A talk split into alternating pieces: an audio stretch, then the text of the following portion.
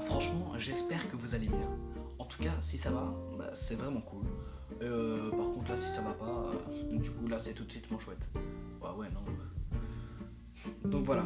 Aujourd'hui, par rapport à ce fichu confinement et surtout par rapport à, ce fichu virus qui nous empêche d'aller voir notre famille. Ah ouais, carrément. Hein.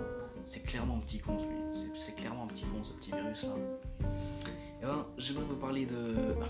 Alors non, Je ne vais pas vous parler de ce petit con de Covid qui se balade dans nos rues euh, comme ça et qui nous guette là, tel, euh, tel un Covid.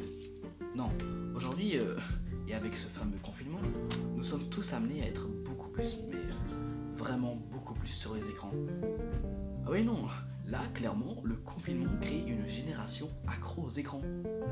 Enfin, de, de toute façon, c'est le futur. Donc voilà. Et donc, avec tout ça, forcément, la technologie s'améliore de, plus en plus. Et en ce moment, les, gens se posent des questions, et même depuis quelques temps d'ailleurs, des questions euh, à savoir si nous sommes surveillés quand on est devant nos, téléphones, euh, nos ordinateurs, euh, etc.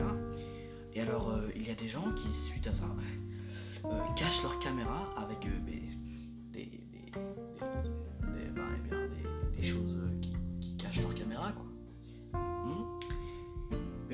je, ne crois pas que, le dossier Axel se va intéresser la police.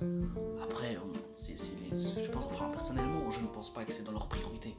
Après, si les gens se sentent en sécurité euh, avec ça, pourquoi pas Pourquoi pas Non, non, non. Et euh, en tout cas, moi, personnellement, ça me fait vraiment pas peur de me faire traquer, espionner.